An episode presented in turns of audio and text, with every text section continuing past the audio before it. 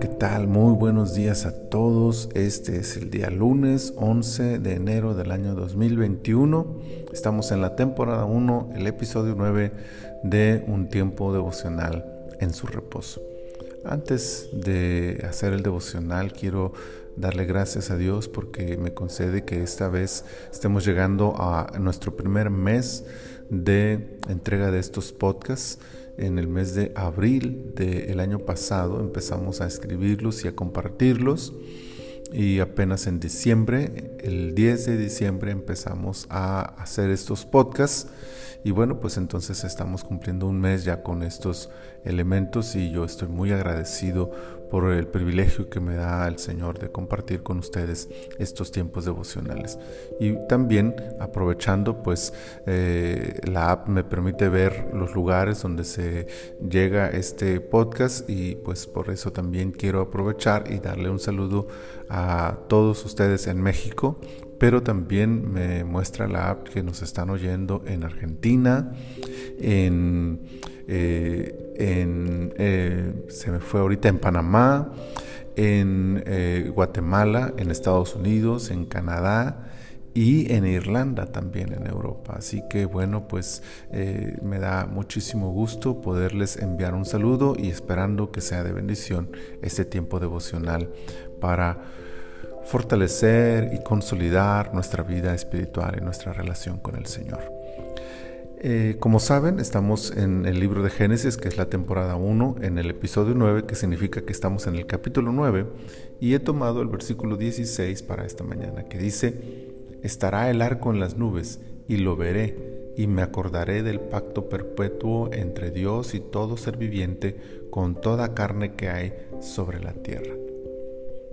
Ciertamente la Biblia contiene varios pactos que Dios hace con el hombre y todos se basan en la misericordia y fidelidad de Dios.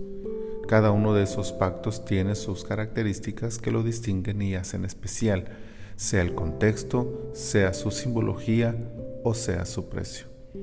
El pacto de Dios con Noé y a través de él con toda la humanidad tiene entre sus principales elementos el arco que apareció por primera vez en los cielos tras el diluvio.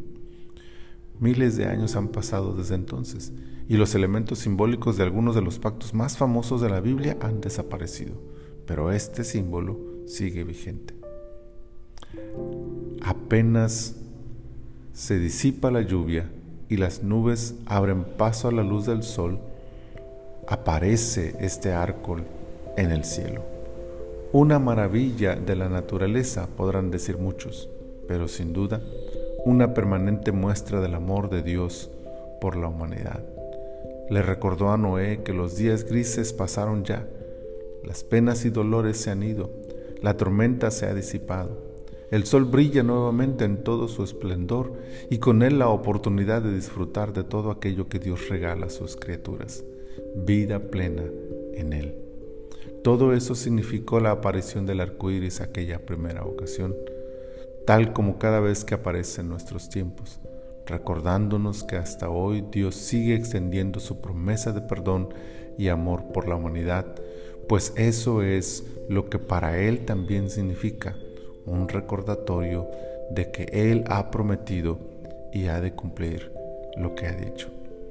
El pacto ahora, en nuestros tiempos, ya no es solo un arco en el cielo, sino una cruz levantada en un monte, el monte Calvario. Demos gloria a Dios por su amor inquebrantable al paso de las generaciones y vengamos agradecidos a Él en adoración por su gran misericordia con que se ha manifestado a nuestro favor. Padre, muchas gracias te damos en esta hora por tus ricas bendiciones para con nosotros porque aquel arco iris que todavía aparece hasta el día de hoy, Señor, en el cielo, te recuerda a ti y nos recuerda a nosotros el pacto de amor que tú has hecho con la humanidad y con la tierra entera, Señor. Muchas gracias, muchas gracias, Señor, por amarnos así Muchas gracias por estar dispuesto a darnos una oportunidad, Señor. Muchas gracias. Te adoramos y te bendecimos y te damos gloria y honra por tu grande misericordia y tu eterna fidelidad. Padre, permite que nuestros corazones recibamos ya no solo el pacto del arco iris, sino el pacto de la cruz también, Señor, y que a través de Cristo encontremos en ti perdón, gracia, misericordia y una oportunidad de vida, Señor, que tú nos ofreces a través de tu Hijo Jesús. Te adoramos y te bendecimos y ponemos en tus manos nuestras vidas en esta hora. Por tu Hijo Jesús. Amén. Amén. Qué hermoso saber que podemos presentarnos delante de Dios en adoración y gratitud a Él por sus grandes misericordias. Deseo que este día sea un día lleno de la bendición del Señor y que en todo lo que ustedes hagan y donde quiera que ustedes estén, les acompañe la dulce y maravillosa presencia del Señor. Dios les bendiga.